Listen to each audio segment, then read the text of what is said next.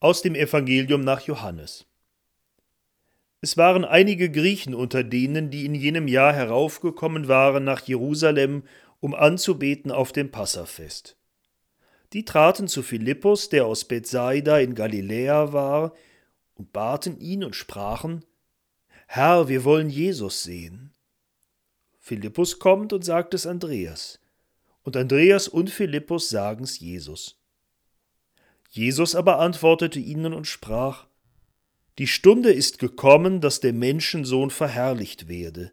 Wahrlich, wahrlich, ich sage euch, wenn das Weizenkorn nicht in die Erde fällt und er stirbt, bleibt es allein.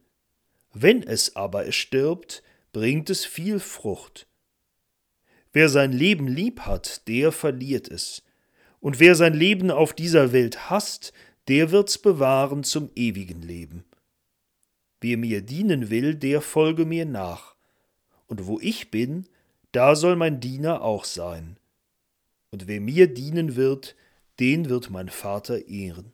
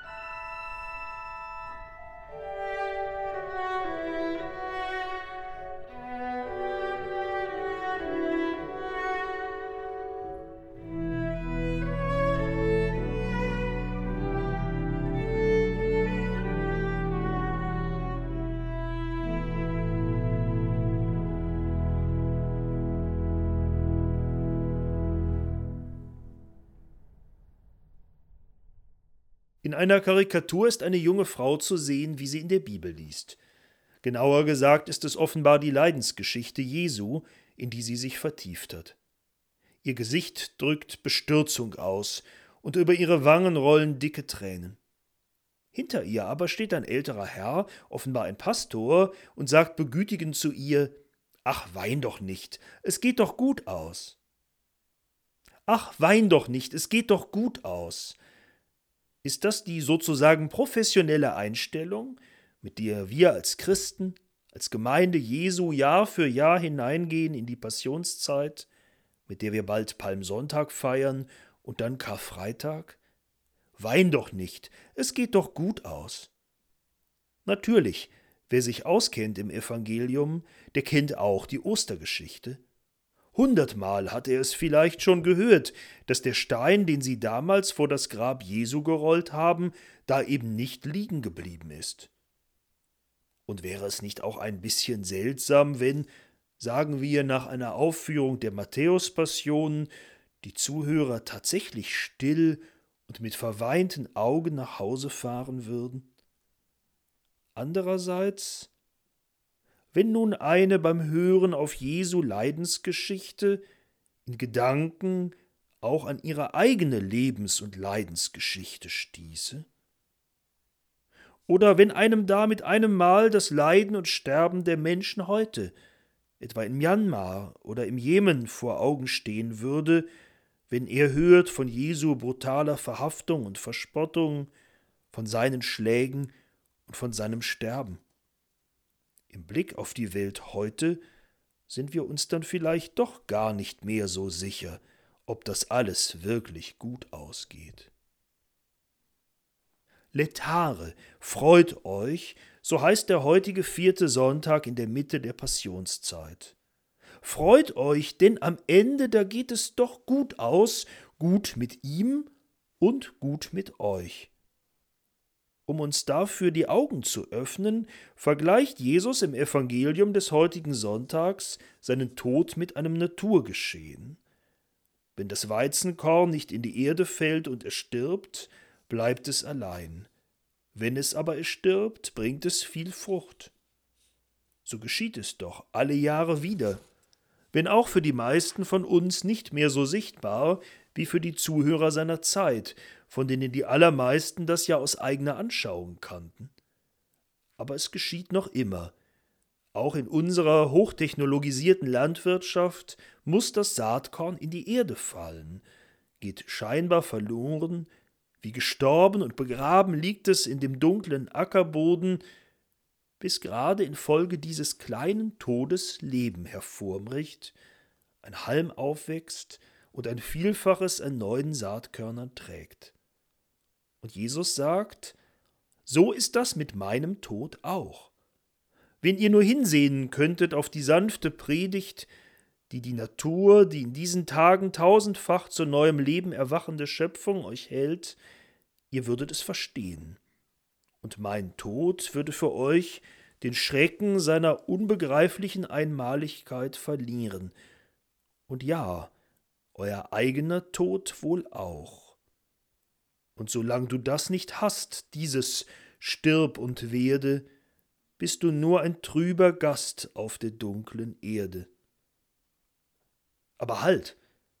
Dieses letzte hat ja gar nicht Jesus gesagt, sondern der alte Goethe. Der aber hatte wenigstens darin recht, dass wir es eben nicht haben, dieses Stirb und Werde. Diese seelenruhige Gewissheit also, dass aus allem, was stirbt, quasi wie von selbst neues Leben erwächst, und seien es am Ende wir selber. Und ob Jesus diese Gewissheit wirklich immer hatte? Hier im Johannesevangelium, da klingt es ja so. Aber dann kam doch auch Gethsemane. Dann kam die dunkle Nacht, kam die Angst und die Verzweiflung, und alle Sicherheit war verflogen, auch für ihn.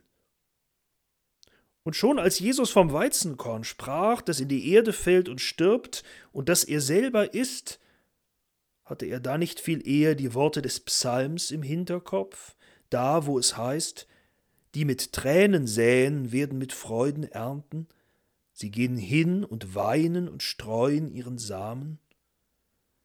Ja, da ist von den Tränen beim Säen des Weizenkorns die Rede, und so war das ja oft in der alten Zeit, wenn in manchen Jahren die Menschen das Letzte zur Aussaat brachten, was sie noch hatten.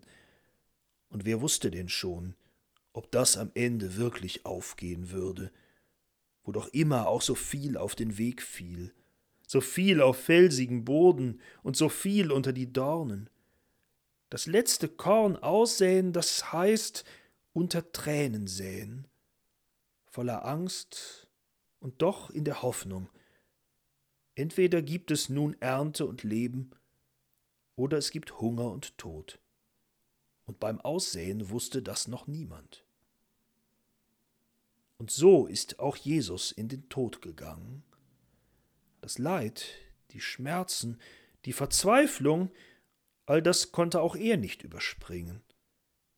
Auf Gedeih und Verderb hat er sich hingegeben, unter Tränen sich selbst und sein Leben hineingelegt in Gottes Hände, ohne sich sicher sein zu können, was Gott daraus machen würde.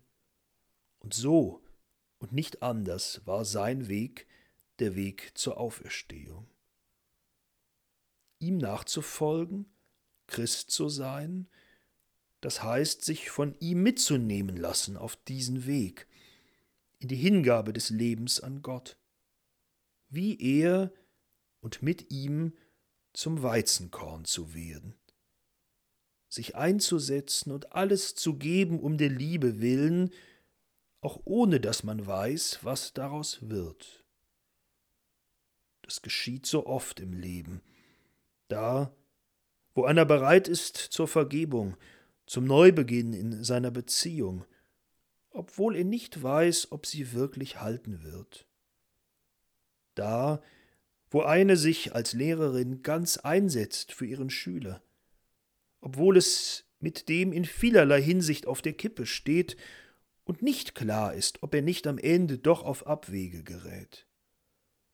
Das geschieht auch da, wo junge Menschen mit ihrer ganzen Lebendigkeit eintreten für eine Veränderung unseres Lebensstils und unserer Politik, ohne dass sie wissen können, dass sie damit Erfolg haben werden und dass der Gefahr des immer schnelleren Klimawandels auf unserer Erde noch etwas entgegengesetzt werden kann. Wein doch nicht, es geht doch gut aus. Gut ausgehen wird es am Ende da, wo Menschen bereit sind, Jesus zu folgen. Alles zu geben, auch unter Tränen, immer wieder in unserem Leben und am Ende unser Leben in unseren Tod, auch wenn wir noch nicht wissen, wie schließlich unsere Auferstehung aussehen wird. Weil er auferstanden ist, darum können wir es dennoch wagen. Darum können wir uns hingeben, können wir wie er unter Tränen säen, uns selbst. So werden wir seinen Weg gehen, und das ist der Weg zum Leben, denn es ist der Weg zu ihm. Amen.